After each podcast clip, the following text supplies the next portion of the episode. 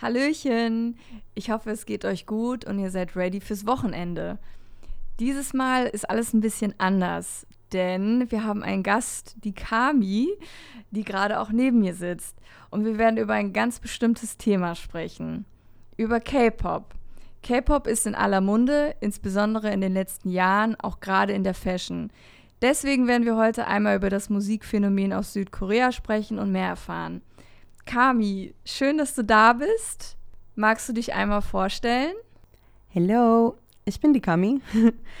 Ich komme ursprünglich aus El Salvador, aber ich wohne seit zehn Jahren hier in Deutschland und arbeite bei About You, gerade bei Social Media. Und danke, ich freue mich, dass ich hier sein darf. Ich freue mich auch. Magst du vielleicht einmal sagen, wie du zu K-Pop gekommen bist? Ja, also ich bin eigentlich noch nicht so lange drin. Ich weiß, es gibt Menschen, die auch schon sehr, sehr, sehr lange K-Pop feiern. Ich bin aber allerdings, ich glaube, vor vier Jahren da reingestiegen, durch äh, der Quarantäne auch teilweise. Ich wurde tatsächlich am Knie operiert und dann konnte ich einfach nichts machen. Und mir wurde auch ein K-Pop-Musikvideo empfohlen. Da habe ich es äh, zugeschaut und ich würde sagen, ich bin sofort da reingerutscht. genau, und danach kam der Quarantäne, wie wir das alle kennen. Wir mussten uns quasi ein bisschen entertainen. Und da habe ich es entdeckt, wie viel Content es einfach in der K-Pop-Industrie gibt. Und ja, so bin ich da reingekommen. Magst du einmal mit unseren Zuhörern teilen, was dann dein erstes Video war? Äh, ja, das war tatsächlich ein Video von BTS. Ich glaube, mittlerweile kennt man den ziemlich gut oder zumindest einigermaßen. Und ja, das war wirklich interessant. Über BTS werden wir ja bestimmt nochmal sprechen. Aber lass uns einmal ganz kurz von vorne starten. Was ist K-Pop? Also K-Pop steht äh, für Korean Pop. Damit ist eigentlich eine Genre von Popmusik aus Südkorea gemeint. Aber ich glaube, es ist wichtig zu wissen, dass es keine Musikrichtung nur, sondern das ist eine ganze Industrie. Und ähm, da gibt es immer besondere Künstler und die werden oft Idols genannt, also really Idols, oder einfach K-Pop-Stars. Mhm. Und ähm, was würdest du sagen, ist so besonders an K-Pop? Also was fasziniert dich daran so sehr? Äh, ja, wie gesagt, das ist keine Musikrichtung nur, sondern das ist eine ganze Industrie. Es steckt wirklich viel dahinter. Und ähm, ich glaube, ich finde es vor allem interessant, weil das ganz anders ist als amerikanische Popmusik.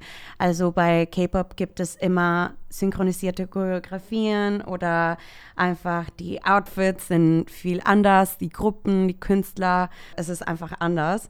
Und genau, also K-Pop-Künstler durchlaufen einen strengen Trainingsprozess und die werden auch von spezialisierten Unternehmen gemanagt. Und ja, ich glaube, das Ergebnis ist einfach ganz anders, als was man von Justin Bieber oder The Weeknd hört zum Beispiel.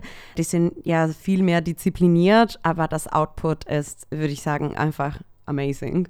Ja, weil einfach weil K-Pop legt viel mehr Wert als visuelle Elemente wie Mode und äh, Musikvideos und sowas als normale Popmusik. Äh, also wer kein K-Pop-Video zugeschaut hat, dann kann ich auf jeden Fall das empfehlen. Und ihr seht, was ich meine. Du musst mir definitiv deine Lieblingsvideos einmal zeigen und dann verlinke ich sie euch in den Text. Dann könnt ihr euch das auch einmal angucken. Mm, zur nächsten Frage. Mm, BTS ist ja schon gefallen.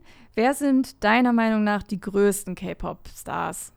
Es gibt wirklich super viele K-Pop-Gruppen, muss ich sagen. Aber zu den bekanntesten gehören BTS natürlich, Blackpink, die man wahrscheinlich auch kennt, TXT, NCT, EXO, GOT7, New Jeans, Stray Kids. Also es gibt schon eine Menge auf jeden Fall. Und ich glaube, wie ihr hört, haben K-Pop-Gruppen auch in der Regel besondere Namen.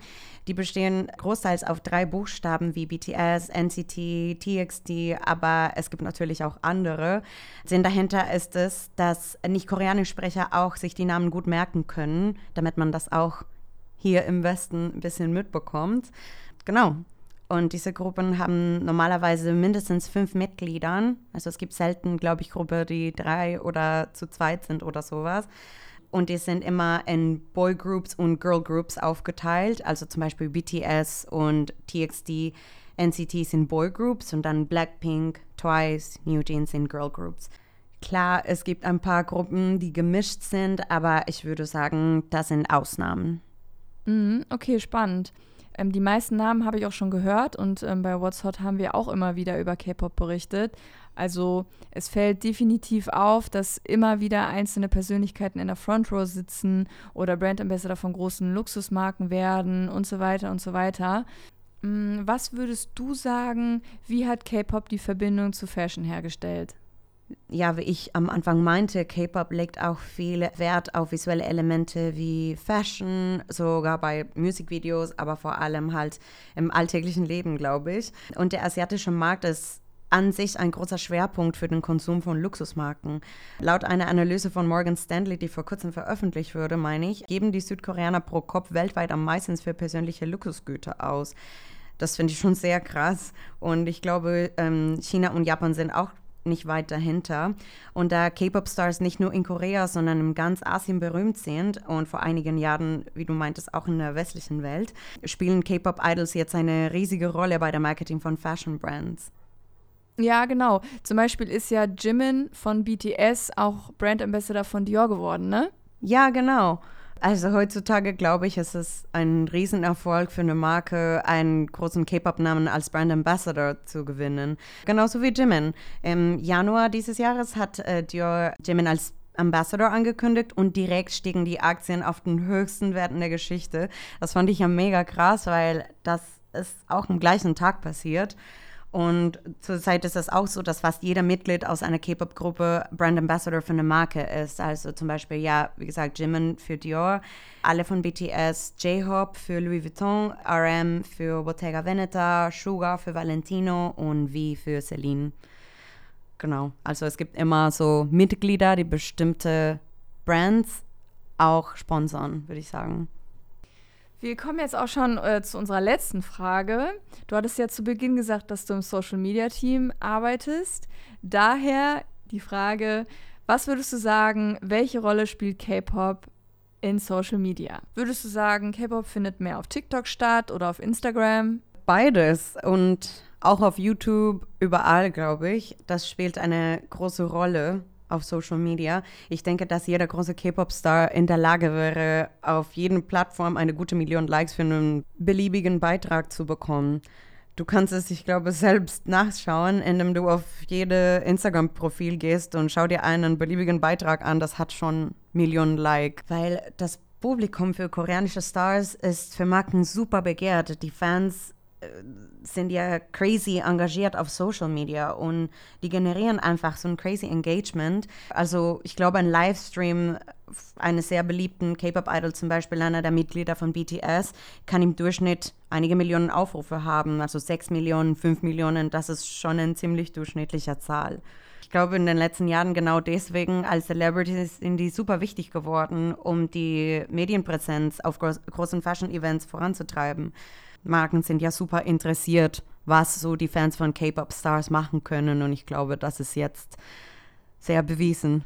Kami, jetzt sind wir schon am Ende. Vielen, vielen Dank, dass du heute da warst und dir die Zeit genommen hast. Es waren auf jeden Fall sehr spannende zehn Minuten mit sehr vielen Insights. Natürlich konnten wir jetzt nicht super tief rein in die Materie, aber wir verlinken euch auch nochmal eine Doku, Kamis Lieblingsvideos und ein paar spannende Artikel und Kampagnen. Ich hoffe, euch hat dieses kleine Interview-Special gefallen.